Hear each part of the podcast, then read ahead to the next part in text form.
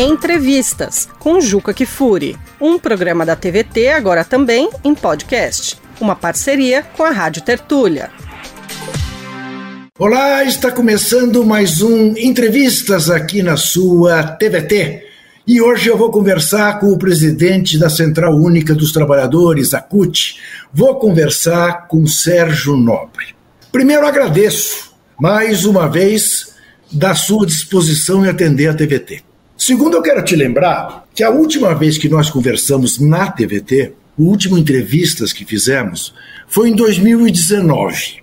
Então, o São Paulo não ganhava nada de importante até aí, e Continua os trabalhadores brasileiros estavam sendo absolutamente roubados por um governo malsão que foi tirando os seus direitos trabalhistas passo a passo. Hoje, quatro anos depois, o São Paulo continua sem ganhar nada de importante. Mas isso é menos importante do que o desafio que nós temos agora com o governo do presidente Lula e com a possibilidade da classe trabalhadora recuperar seus direitos. Você tem todo o direito de responder à minha provocação futebolística e depois responder como é que você está encarando essa nova fase da vida brasileira. Pois é, feliz, né? Feliz no futebol, porque eu sou palmeirense, ao contrário do São Paulo, nós estamos ganhando tudo. E Sérgio, eu achava que você era São Paulino, fiz confusão. Com quem? Qual não, que é o líder? Não, não, mas quem é? Temos um líder sindical que é São Pauliníssimo. Quem é? O, o anterior era, o, o, Wagner Freitas era São Paulino. O Vagnão, isso, Vagnão, olha Vagnão. só que gato. Então você, bom, do, do ponto. Aliás, eu não quero falar de futebol com você. Não quero, definitivamente não quero. Vamos falar dos desafios que estão postos no governo Lula. Então, Juca, eu acho que o grande desafio agora, primeiro, a vitória espetacular. Nós enfrentamos uma máquina de mentira sem precedente na nossa história. É, foi um período muito duro de desmonte, em que a estrutura do Estado nunca foi tão utilizada numa campanha eleitoral. Portanto, a vitória do presidente Lula o ano passado foi uma vitória, sem dúvida nenhuma, histórica. Histórica para a classe trabalhadora, não só no Brasil, mas no mundo. É, e agora nós temos a oportunidade, Juca, de reconstruir o nosso país. É, o caminho é, é, retomar o desenvolvimento do país, o desenvolvimento industrial, porque é a indústria que gera as riquezas que o país precisa para avançar no social, melhorar a saúde, melhorar a educação, o sistema previdenciário. E a gente pode fazer isso, Juca, enfrentando as demandas sociais que o país tem. Então, na pandemia, a gente viu a necessidade da gente construir habitação de qualidade. Então, nosso povo ainda continua morando em condições muito precárias, em casa de madeira. Então, nós precisamos de um robusto programa de habitação, por exemplo. Né? E você sabe que a habitação, a construção civil, é muito geradora de empregos. A gente viu também na pandemia, né, Juca, que infelizmente, quando a pandemia chegou, a gente não era capaz de, de, de, produzir respiradores, máscara, enfim, as coisas básicas né, em relação à saúde, porque é, nessa, nessa, nessa, mentalidade neoliberal que, que, que perdurou no Brasil nesse período pós-golpe, foi enviado para a China, né, toda a indústria de saúde, porque dizia que lá era 20% mais barato, 30% mais barato, e a gente perdeu a capacidade de produzir medicamento, equipamento básico, então a gente tem que reinternalizar essa indústria da saúde, porque ela é importante, de alta tecnologia. A gente vê a qualidade do transporte público, Ju, que você vê, né? os ônibus caindo aos pedaços, o povo amontoado dentro dos ônibus. Então a gente tem que ter um projeto ambicioso de mobilidade urbana, que é geradora também de, de empregos, né? e, a, e a produção de ônibus, a produção de metrô também é de alta tecnologia, é emprego de qualidade. Nós precisamos pensar na segurança alimentar também, a, a pandemia mostrou isso. A gente não pode ficar dependente de, de, importação de alimentos, então a gente vai ter que ter um estoque de segurança, baratear os alimentos, enfim. Nós precisamos melhorar a infraestrutura é, do nosso país, 60% né? das estradas não tem asfalto ainda, ou seja, né, o Brasil tem muita coisa por fazer. E se a gente olhar para dentro né, e conseguir os investimentos, a gente vai fazer o país crescer de maneira robusta. E para gerar emprego de qualidade, nós precisamos fortalecer, né, Juca? Fortalecer o movimento sindical para que a gente acompanhe essa geração de emprego, exigindo que ela tenha carteira de trabalho assinada, que tenha direitos, para que o país não cresça. A gente viu isso na ditadura militar, né? O país crescia 10% ao ano, mas ao mesmo tempo as pessoas ficavam mais pobres, desprotegidas, enfim, né? Então o crescimento econômico por si só não, não garante, né? Então por isso tem que ter sindicato forte. Exato. Deixa, deixa eu explorar um pouco isso com você. Fico muito curioso em saber é, qual é a sua avaliação sobre o que eu vou te dizer. Uma crítica que foi feita ao movimento sindical durante todos os anos do governo, dos governos do PT, é, foi exatamente a crítica no sentido de que o movimento sindical amansou, porque, enfim, tínhamos ali um, um ex-sindicalista presidindo o país e depois ganhando com a indicação da sua sucessora. Depois houve o golpe que derrubou a presidenta Dilma e entramos num período de tamanha recessão e desemprego que ficou muito difícil para o movimento sindical uh, ser ativo no sentido de ser reivindicador dos seus direitos e tudo mais, e perdeu aqui, perdeu ali, perdeu acolá. Como fazer agora com um governo amigo, mas sem deixar de pressioná-lo? Lembrando que o próprio presidente Lula disse que as pessoas têm que reivindicar que se as pessoas não reclamarem, as coisas não acontecem. Ô, Juca, essa é uma pergunta muito interessante, porque você sabe que eu fui presidente do Sindicato dos Metalúrgicos do ABC, né? o mesmo do, do claro. presidente. E, quando eu assumi o sindicato, a primeira pergunta, na primeira entrevista né, que eu fiz, o jornalista me perguntou isso. Falou, Sérgio, na década de 70 o sindicato fazia muita greve e tal, depois parou. Dizer, o, o, sindicato vai voltar a, a, fazer as greves que fazia na década de 70, né? Então, eu expliquei né, que a gente fazia greve na década de 70 porque a gente não era recebido pelas empresas. Né? Chegava na porta das empresas, quem recebia a gente era a polícia, batia na gente, não, não, não atendia a pauta. Então, qual era a única forma de, de, você se manifestar? Era na porta da fábrica, era com greve. Depois, graças à nossa luta, nós passamos a ser respeitados. Então, hoje você chega nas empresas da, da, da minha categoria, que é os metalúrgicos, a empresa te recebe, né? Você senta na mesa de negociação, você apresenta a tua pauta, e a mesa de negociação é, é um espaço de luta também, porque você tem do, do, do outro lado da mesa o empresário, né, que não quer te ceder nada, e do outro lado nós que queremos reivindicar, melhorar os salários, os direitos. Então a mesa de negociação ele é um espaço de disputa, Juca, as pessoas não percebem. É que como, como conquistou-se o direito de negociação, a luta mudou de patamar. Ela saiu do portão da fábrica e foi para a mesa de negociação. Então as pessoas precisam compreender também que quando você tem um governo que fica te hostilizando o tempo inteiro, te atacando, como foi o governo Bolsonaro, o que, que você tem que fazer? Né? Você tem que resistir, você tem que fazer luta, manifestação. Quando você tem um governo civilizado, que te recebe, né, que, é o, que é o correto, que é o que nós defendemos, o conflito muda de patamar. Então não foi que o movimento sindical sabe, abrandou no governo Lula. As disputas passaram para um patamar mais elevado, que é a mesa de negociação. No governo Lula todo mundo negociava, Ju. Você chegava lá em Brasília, você via todos os ministérios, estavam lá os eletricitários negociando, os metalúrgicos, os químicos, os catadores, enfim. Né? Então, não é que no governo Lula o movimento sindical abrandou. Né? A disputa mudou de patamar, foi para um patamar mais civilizado. Então, agora que a gente tem a oportunidade no terceiro governo do presidente Lula, o que, que nós temos que fazer? Avançar nas nossas pautas. Então, o presidente Lula disse que a única razão para ele voltar a ser presidente é fazer muito mais do que ele fez. Né? E olha que ele fez muita coisa. Né? Então, o país tem tudo por fazer, foi destruído nesses últimos seis anos, e nós temos que apresentar né, as nossas demandas, como eu falei, através das demandas sociais, da superação da pobreza do país, nós vamos fazer o país voltar a crescer. E a oportunidade está colocada, né? o presidente abriu para o movimento sindical e para o movimento social apresentar as suas demandas e, e, e trilhar no caminho de recuperar o Brasil. Sérgio, você, nessa sua resposta, usou a seguinte frase: você disse o seguinte, é, sentar à mesa com um empresário que não quer te dar nada e você reivindicar as coisas que você quer. O empresariado brasileiro ainda está na fase do não querer dar nada, sem ter nenhuma noção do bem-estar social, que em última análise fará bem a ele também. Eu te faço essa pergunta até e emendo com uma outra para que você comente. é, sobre esse episódio horroroso acontecido lá entre as vinícolas, com trabalho terceirizado, vinícola Aurora, vinícola Salton, vinícola Garibaldi. 207 trabalhadores em situação de escravidão. Ainda, ainda é essa cabeça do nosso empresariado, Sérgio?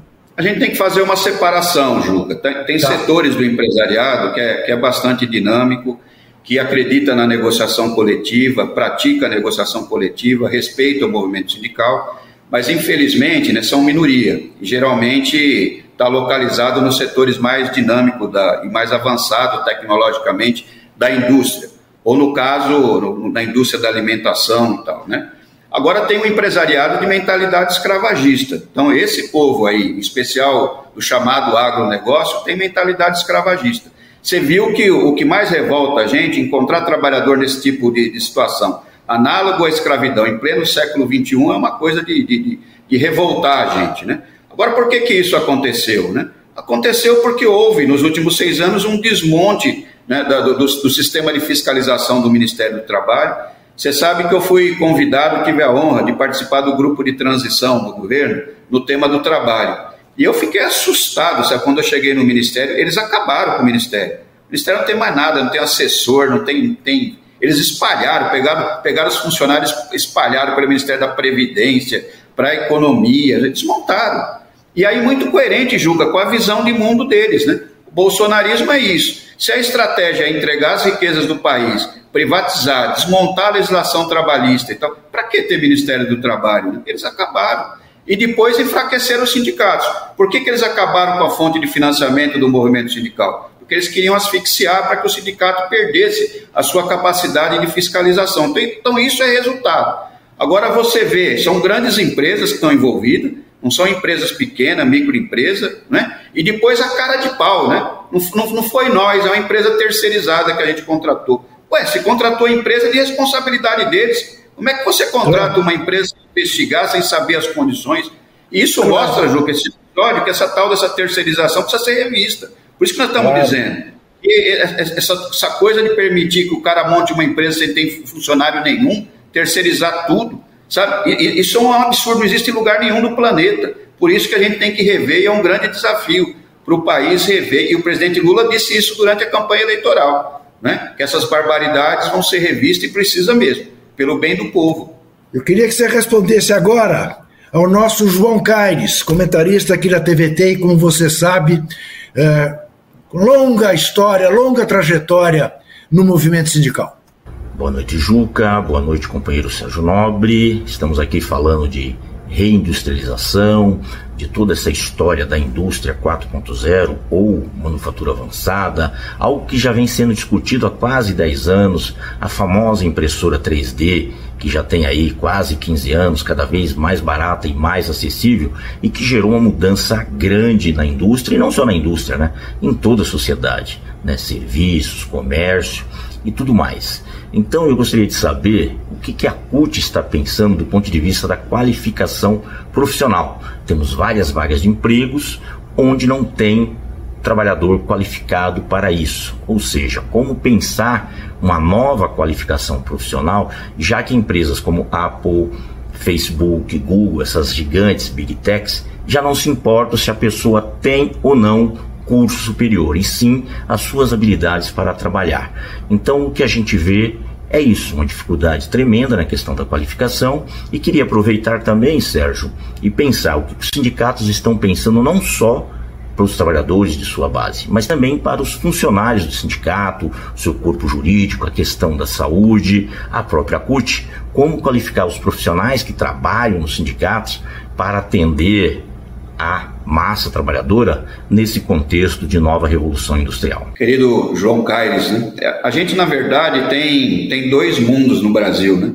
Se você pegar a cadeia da, da, da indústria brasileira, você tem indústrias né, na, no topo da cadeia que são empresas de altíssima tecnologia, que demanda né, muita mão de obra qualificada, e a qualificação de mão de obra é um desafio enorme que aí só pode ser enfrentado com todos os atores juntos, né, num programa nacional robusto. É, o movimento sindical, os trabalhadores, as empresas precisam fazer os investimentos e, e também o Estado. É só a articulação desses três entes que pode promover um programa robusto de formação profissional. Mas se a gente olhar a cadeia de fornecimento né, de, de setores importantes da indústria, a gente ainda vai, em especial nas médias empresas, nas pequenas empresas, a gente vai encontrar situação muito parecida né, com, com o filme Tempos Modernos, do, do Charles Chaplin ainda, em que se pratica né, o, o, esforço repetitivo, produção de baixíssima tecnologia, com pouca exigência de qualificação profissional. Então, são dois mundos né, bastante distintos. Mas é um enorme desafio para o país. Quer dizer, nós, nós precisamos reindustrializar o Brasil, como eu disse no, no início, mas com uma indústria nova, uma indústria moderna de alta tecno, de tecnologia, e nós não vamos fazer isso sem um investimento pesado na formação profissional. Aliás, João, foi importante a tua pergunta, porque a gente fala muito na geração de emprego de qualidade, que a gente quer gerar emprego, mas quer gerar emprego com, com tecnologia, com conhecimento, e o movimento sindical é gerador desse tipo de emprego. O movimento sindical ele contrata advogados, ele contrata jornalistas, ele contrata sociólogos, contrata economista, e o melhor, né, que esse povo é o tempo todo pensando como melhorar o sistema de proteção social, os direitos dos trabalhadores, e quando você tem uma mão de obra né, com, com essa qualidade, nesse nível, você tem que investir em qualificação profissional. E a CUT faz isso, investe na formação do, dos seus trabalhadores, promove seminário, intercâmbio com os profissionais, por isso que custa, né? Então, isso é um investimento alto que a CUT tem que fazer, por isso que o movimento sindical precisa ter fonte de financiamento que a gente perdeu com o golpe e a gente precisa recuperar exatamente para investir cada vez mais e ter gente cada vez mais qualificada para ajudar na reconstrução do Brasil e a ampliar os direitos da classe trabalhadora. E aí, tá gostando do episódio? Então clica para seguir o canal no seu tocador e ser avisado de novas edições. Aliás, avalia também o podcast com uma nota ou comentário. Assim o Entrevistas chega para mais pessoas. A gente agradece. Eu converso com o Sérgio Nobre, presidente da Central Única dos Trabalhadores, a CUT, que agora vai responder a Alzira Lima, que é do sindicato, diretora do Sindicato dos Metalúrgicos de São Paulo. Olá, companheiro Sérgio Nobre. Sou Alzira Lima, diretora do Sindicato dos Metalúrgicos de São Paulo e da Força Sindical. Eu gostaria de ouvir a sua opinião sobre a luta das mulheres por igualdade de salários e direitos e o que podemos avançar nesse sentido agora com o Lula na presidência da República. Agradecer a pergunta né, da, da Alzira e saudar também os companheiros da Força Sindical, que também é uma grande central sindical. E eu estou muito otimista, né? O presidente Lula ele reconhece de que as mulheres foram fundamental na vitória eleitoral do presidente. E eu fico feliz porque a mudança já está acontecendo. Hoje, um terço né, do, do, dos ministérios é ocupado por mulheres, e isso é um extraordinário avanço. O presidente Lula nomeou é, uma mulher para a presidência da, da, da Caixa Econômica Federal, inclusive uma companheira que é do movimento sindical, sindicalista, nomeou também uma mulher para a presidência do, do, do, Banco do Brasil, e me parece que é a primeira vez que uma mulher assume um posto desse como presidente do banco em mais de 200 anos. Então, isso é um avanço extraordinário. É, e a luta das mulheres né, precisa, precisa ser incentivada e as centrais sindicais têm atuado muito nisso, na desigualdade de salário entre homens e mulheres no mercado de trabalho. Isso é um absurdo que tem que terminar. Nós temos que ter uma atuação muito firme em relação a isso. E essa luta vai ser facilitada porque a gente tem que saudar também a recriação do Ministério das Mulheres, né, que é um espaço extremamente importante de apoio à nossa luta. Então, sou muito otimista em relação a isso tenho percebido né, que as mulheres têm crescido no movimento sindical. Não sei se você sabe, Juca, mas na, na CUT, a direção nacional da CUT é paritária. É 50% de homens, 50% de mulheres. Né? E que esse exemplo aí siga no movimento sindical, porque quem vai defender os direitos das mulheres e ampliar os direitos não vai ser dádiva dos homens, né, Ju? Vai ser também a luta delas. Então, ter os espaços é, de poder é muito importante. A CUT sempre teve clareza disso, a gente tem muito orgulho de ter na nossa direção a paridade entre homens e mulheres. Sérgio, sem fazer fogo amigo, ao contrário, exatamente no sentido de preservar essa conquista que foi a eleição do presidente Lula e evitar que tenhamos em eleições próximas, novamente, a calamidade da extrema-direita, eu te pergunto: não está na hora de pedir para que o senhor Juscelino Filho pegue as coisas dele e vá embora do Ministério das Comunicações? O governo do presidente Lula é um governo de coalizão, né, Juca? A gente tem que ter consciência disso.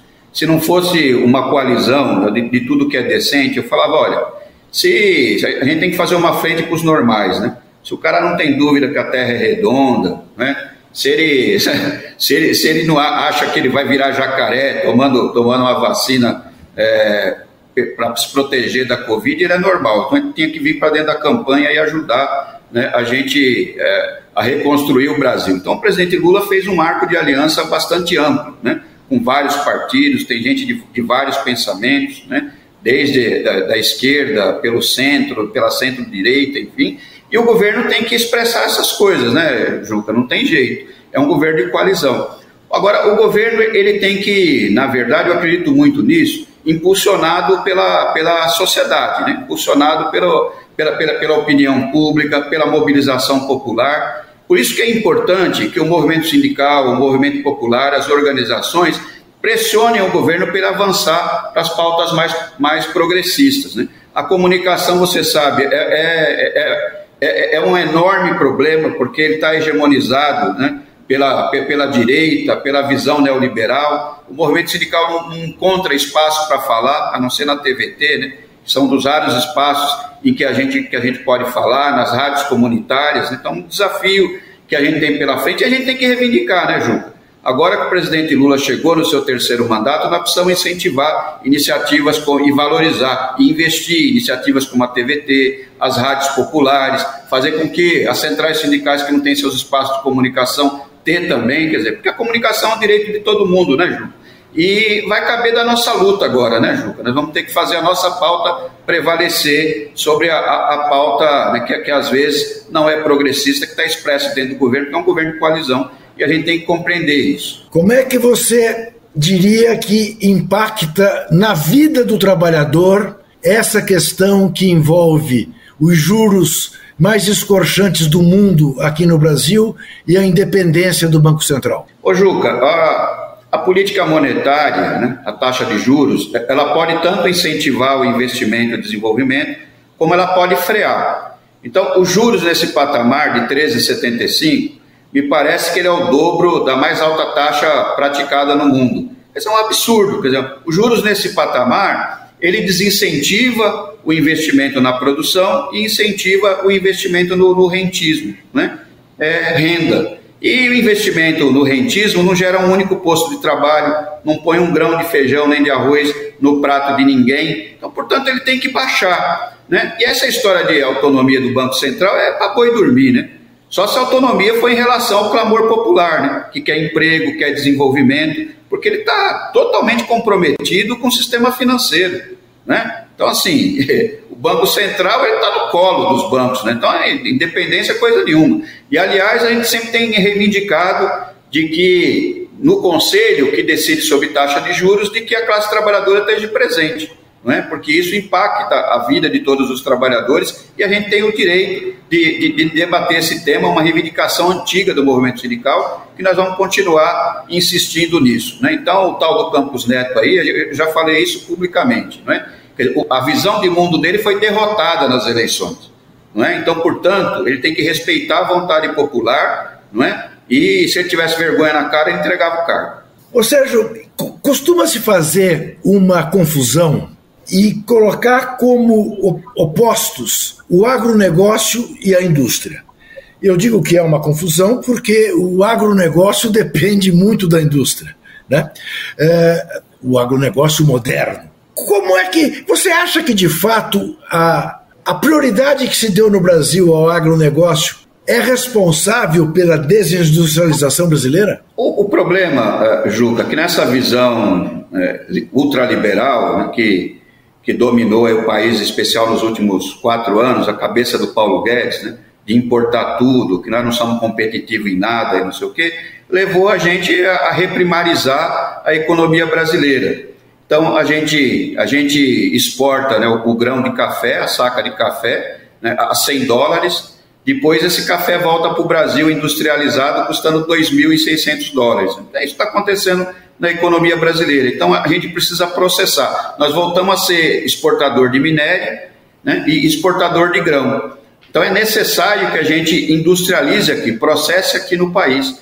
Porque esse ganho né, que, a gente, que a gente pode ter no exemplo do café que eu disse, é que vai gerar a, as condições de riqueza para a gente reindustrializar o Brasil numa indústria moderna e poder gerar emprego de qualidade. Então, essa é uma pauta urgente. Então, a gente vê né, que, como eu falei, o setor do agronegócio é onde as relações de trabalho são mais selvagens, mas é na, na plantação, na plantação do algodão, na plantação do milho, né? Mas tem na ponta ali uma cadeia. Né? Se você pegar a indústria da alimentação, tem uma relação moderna de negociação coletiva na ponta, na ponta da cadeia. A, a nossa, o nosso grande desafio é não ser exportador de grão, mas processar aqui. Não podemos mandar laranja para fora. Vamos, vamos produzir a vitamina C aqui no Brasil, exportar a vitamina C aqui no Brasil, o suco aqui, e não, sabe, mandar laranja para lá e depois trazer ela industrializada de novo em forma de suco no Brasil.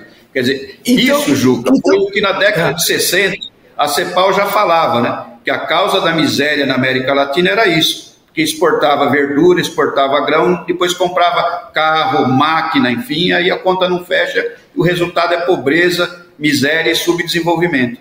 Então, eu, eu, agora eu volto a falar com o palmeirense Sérgio Nobre. É um pouco o que acontece no futebol, ou bastante do que acontece no futebol, Sérgio. A gente exporta o artista em vez de exportar o espetáculo para pegar o seu Palmeiras.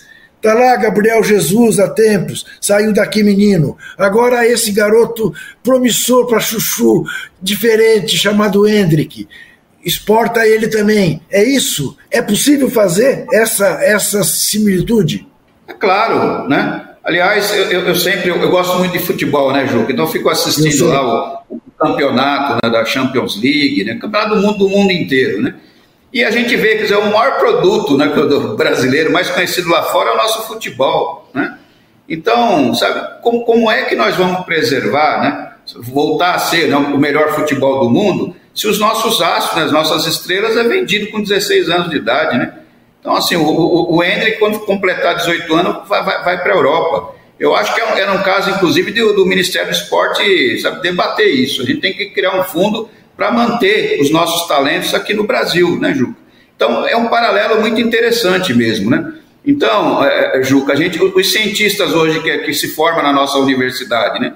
Meu, meu, filho, meu, meu filho é engenheiro, se formou recentemente em engenharia. Só que a indústria brasileira não demanda engenheiro, né? Porque a gente só produz coisa de baixa tecnologia, enfim. Então, se ele quiser ser engenheiro, ele vai ter que ir para o Canadá, para os Estados Unidos, porque aqui não tem espaço para ele, né? Então é triste a gente ver isso, né, Juca? Que a gente produz cientista, a nossa economia não demanda o cientista e ele vai trabalhar em outros países, que é o que está acontecendo. E com isso, o país não tem inteligência né, para poder se desenvolver e dar conta né, dos desafios que a gente tem.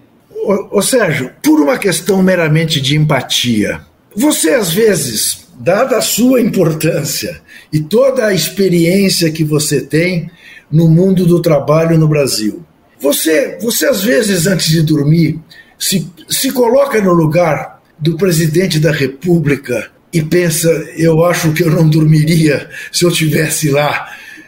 Tamanhos são os desafios desse país gigantesco que é o Brasil?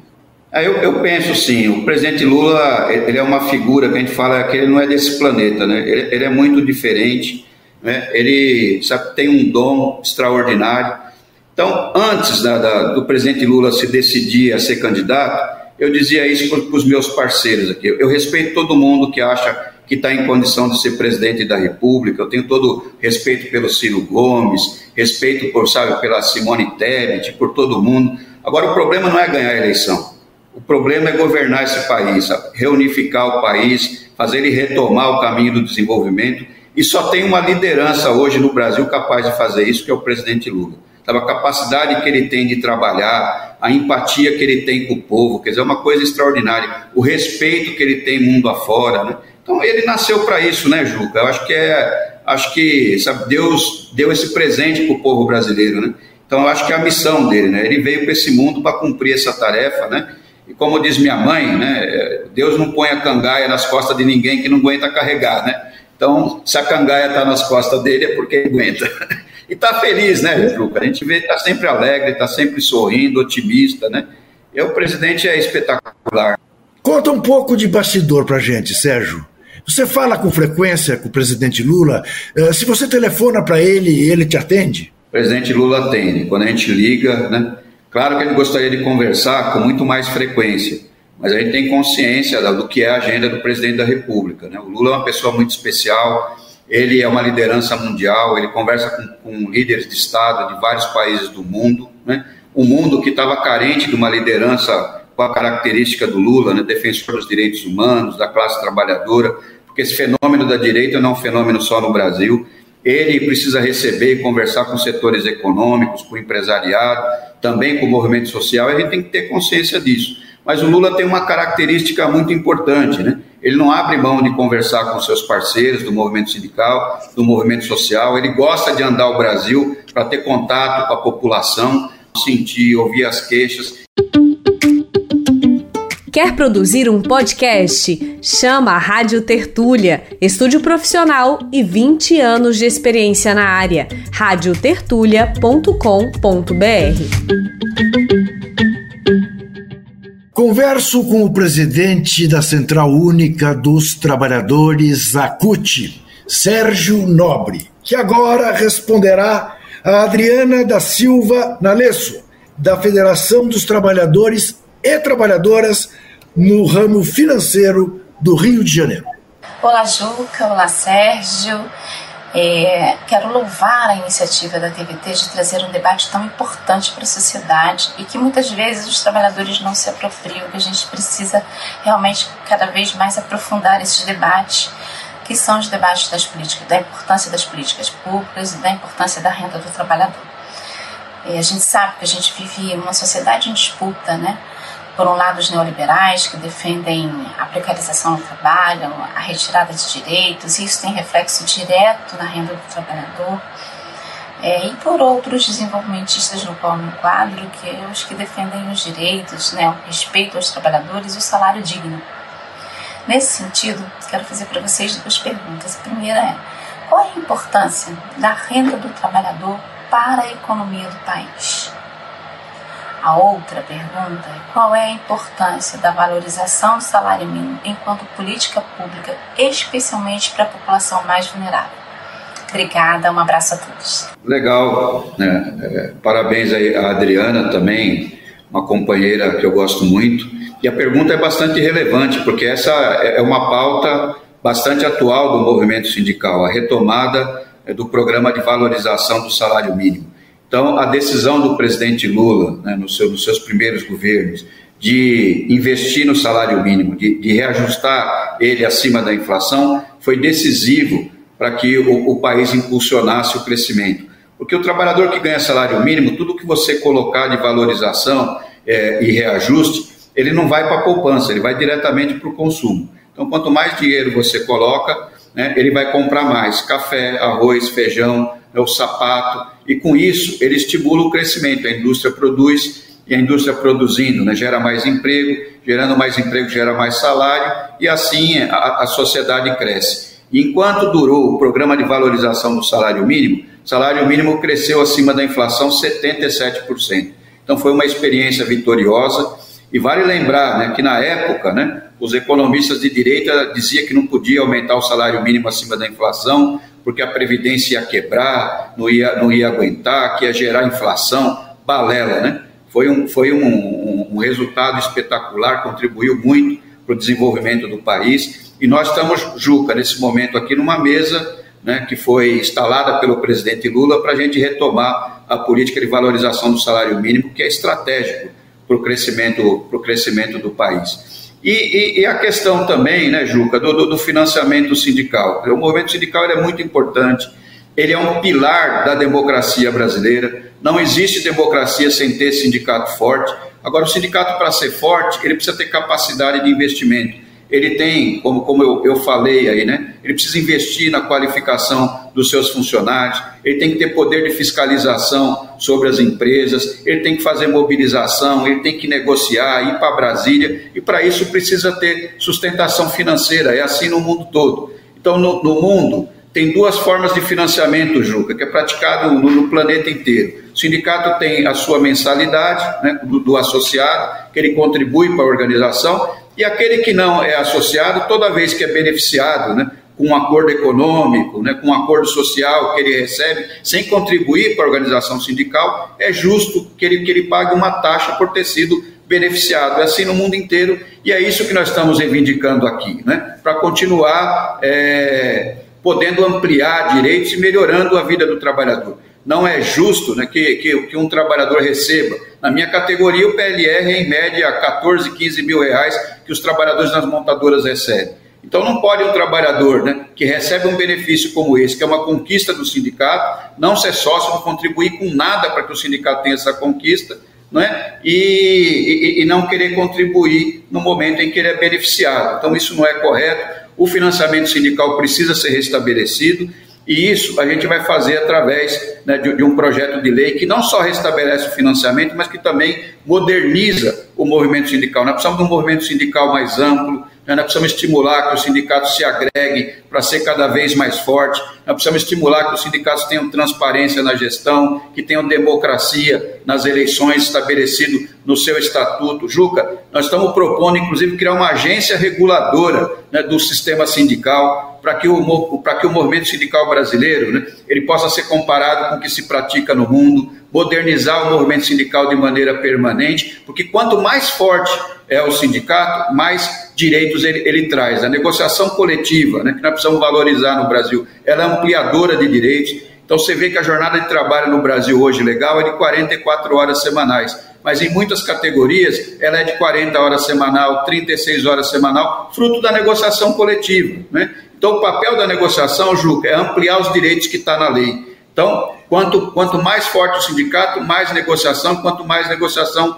mais direito. Por isso que nós precisamos fortalecer o movimento sindical. Você inclui a volta do imposto sindical entre essas não, medidas? Não. Não. Não, o imposto sindical, a CUT já nasceu dizendo que, que, Sim, que não concorda com ele, porque é isso, em função de nada. Como é que você vai no determinado mês de março, acontecer o quê? Para você ir lá e, e, e cobrar uma taxa dos trabalhadores sem prestar serviço. O que nós achamos justo é isso: o sindicato tem que viver de mensalidade, ele tem que estimular a categoria a ser sócio, a ser organizado. Agora, o não associado, quando beneficiado por um acordo financeiro, social, ele tem que ter consciência que ele tem que contribuir com uma parte do benefício que ele recebeu, claro. não receberia se não fosse o sindicato. Claro. Sérgio, nesse particular, é, houve uma movimentação formidável antes das eleições e pela primeira vez na nossa história todos as centrais sindicais se uniram em torno da candidatura do presidente Lula. Isto se mantém? Se se mantém, você vê perspectiva de que permaneça se mantendo ou o natural será haver dissensões? Ô Juca, o Brasil tem 10 centrais sindicais. Eu acho que você ter várias centrais sindicais é positivo, porque isso gera um debate entre as centrais sindicais, de quem tem o melhor modelo sindical, sabe, de, de, de quem de, de quem contribui mais no debate para o país, ele ajuda a arejar o debate no mundo sindical. Agora sim, né, diante da tragédia que nós estamos vivendo no nosso país, o povo desempregado, na fila do osso, passando fome, a gente não pode deixar que as nossas diferenças né, estejam acima do nosso compromisso com a classe trabalhadora.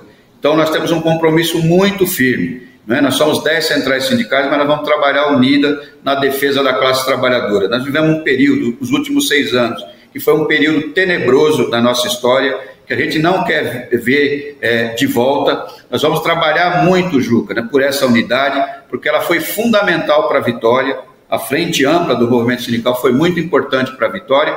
Agora, mais difícil né, do que a vitória eleitoral que a gente conquistou vai ser botar o Brasil no eixo recuperar os direitos, fazer esse povo voltar a sorrir, ser feliz, comer, planejar o futuro. Né? Isso vai exigir muito de nós, muita unidade. Né? Então, a unidade veio para ficar e ela, e ela vai permanecer, porque os desafios dos próximos anos vão ser gigantescos. O Brasil que o presidente Lula pegou, ele está muito pior do que aquele que ele recebeu em 2002, né? Então, vai ser um enorme desafio re reconstruir, na verdade, o Brasil, né? reconstruir o Brasil. Isso vai exigir da classe trabalhadora muita unidade, sabedoria, postura de, propositiva né? e capacidade de mobilização também. Ô Sérgio, entre os desafios, temos 7 milhões e meio de trabalhadores uberizados, sem direito algum.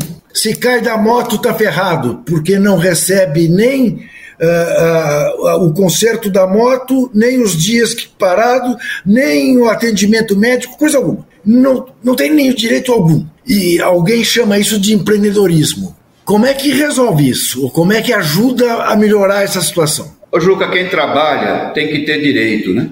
Recentemente eu conversei com uma, uma figura aí que é, que é dono de plataforma, né? E vende muito através de plataforma. Ele perguntou, escuta, vocês é, montaram uma mesa, você sabe que o presidente Lula também instalou no dia 18 de janeiro uma mesa para que a gente debatesse a regulamentação e proteção desses trabalhadores, entregadores em, em aplicativo. Então, as empresas procurando, né? O que, que vocês vão propor? Vocês vão propor a CLT? CLT é um instrumento de 80 anos, né? Esse mundo digital de plataforma é uma coisa completamente nova. Vocês vão querer regular um instrumento que tem 80 anos? Eu falei, olha, esses trabalhadores estão trabalhando, isso que você falou, Juca. Não tem direito a nada, se cair da moto, quebrar a perna, ele vai passar fome, porque não tem, não tem quem proteja, quem leve salário para a família. Eu falei, essa condição que vocês estão dando para ele tem mil anos, né?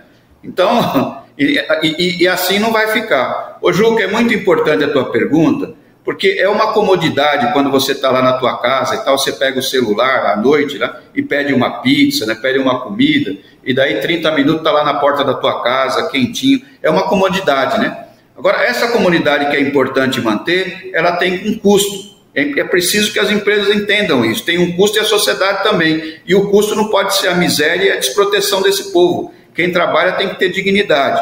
Então, o que, que nós vamos propor ao, ao governo nessa mesa de negociação? Que os direitos básicos dos trabalhadores, não importa a forma de contratação, se ele é autônomo, se ele está em cooperativa, e, e, não, não, não importa, ele tem que ter os direitos básicos. Ele tem que ter um limite máximo de jornada. Não pode a pessoa trabalhar de domingo a domingo, 24 horas por dia. Né? Tem que ter um limite nessa coisa. Ele tem que ter um piso salarial mínimo. Ele não pode trabalhar de domingo a domingo e não receber nem o salário mínimo, né, que vigora no nosso país, como a, como a gente vê caso. Ele tem que ter assistência médica, ele tem que ter seguridade social, tem que ter direito à aposentadoria, que são os direitos fundamentais. Né? Então, isso é que dá dignidade ao trabalhador. Os direitos básicos, independente da forma de contratação do trabalhador, tem que, estar, tem que estar garantido. E esse é o debate que nós vamos fazer no Congresso Nacional e tenho certeza que a gente vai sair vitorioso, porque o presidente Lula também colocou esse debate na campanha eleitoral e ele está correto. Quem trabalha tem que ter dignidade, tem que ter proteção social. Você que foi aprendiz no Sistema S, Sistema S carece também de uma nova visão? O Sistema S, ele, ele é extraordinário. Ele, eu sou muito fã, sabe, do Senai, do SESI, eu sei a qualidade dos serviços que, ele, que eles prestam mas o problema é a apropriação do sistema pelo empresariado. Esse é o problema. A gestão do sistema tem que ser compartilhada, é isso que eu defendo. Tem que ser compartilhado entre os empresários e compartilhado com os trabalhadores na sua gestão. Você sabe que o sistema de representação sindical patronal é sustentado com 7% né, de uma taxa de administração que eles cobram do sistema S. Então, Juca, para você ter ideia, são 7 bilhões e meio a taxa de administração e que vai para os empresários. Por isso que a Fiesp tem aquele prédio imponente lá na Avenida Paulista, com essa grana, né?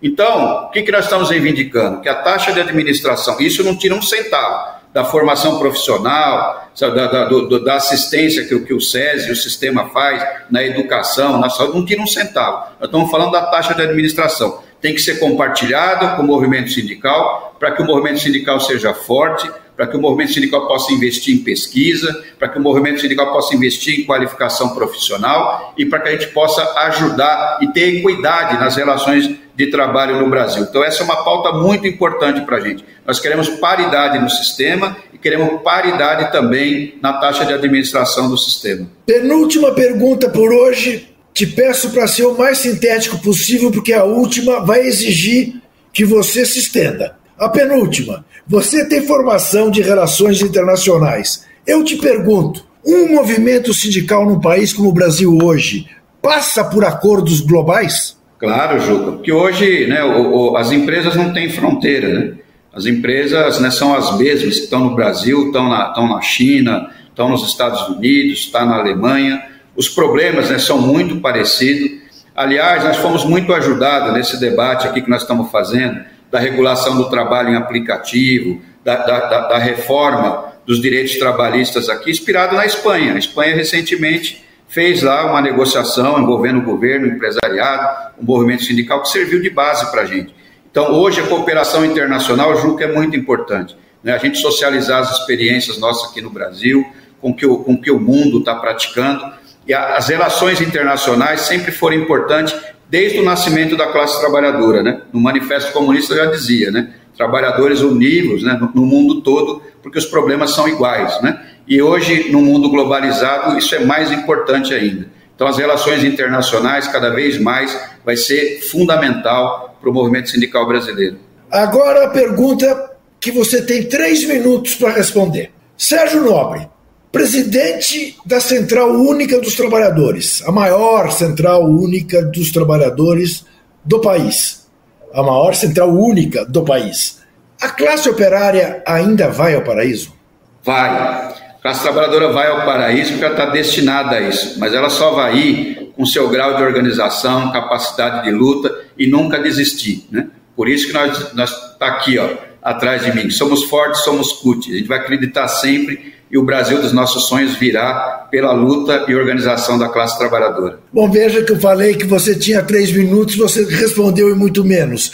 O que me permite corrigir de novo o gafe que eu cometi na nossa primeira a pergunta sobre o futebol. O Palmeiras ainda vai ter Mundial, você acha, Sérgio Nobre? Palmeiras tem Mundial, é só você ler a história. Em 1951 foi o primeiro clube no, no, planeta a conquistar. E, aliás, foi um bálsamo no povo brasileiro que um ano antes tinha perdido a Copa do Mundo aqui em casa. Foi o Verdão né, que fez esse país de novo voltar a ter orgulho com o título mundial que conquistou em 51. Então, o Verdão é extraordinário. Veja você que está nos vendo como é a paixão pelo futebol. Você pega um cara tão bem formado, olhando para o Brasil de uma maneira tão lúcida, e ele é capaz de reproduzir uma fake news. O que é pior, a Taça Rio foi mais importante do que os campeonatos mundiais de clube. Mas o palmeirense faz questão de chamar de mundial aquilo que não era mundial. É como chamar o Dom Pedro I de presidente da República. Não era, era imperador, mas não há de ser nada. Sérgio Nobre, te agradeço muitíssimo pelo tempo despendido para nós pela pra TVT. Uh, uh, olha, mais lúcido impossível. Vamos que vamos, tamo junto. Vamos lá, Juca. Parabéns, muito obrigado, viu? Sempre bom te ver e participar do teu programa. Obrigado a você. E você que nos vê sabe que toda quinta-feira, 9h15 da noite, na TV Aberta de São Paulo, canal 44.1, estamos de volta. E na TVE da Bahia, toda terça-feira. Lembrando que confiar e fiscalizar sempre.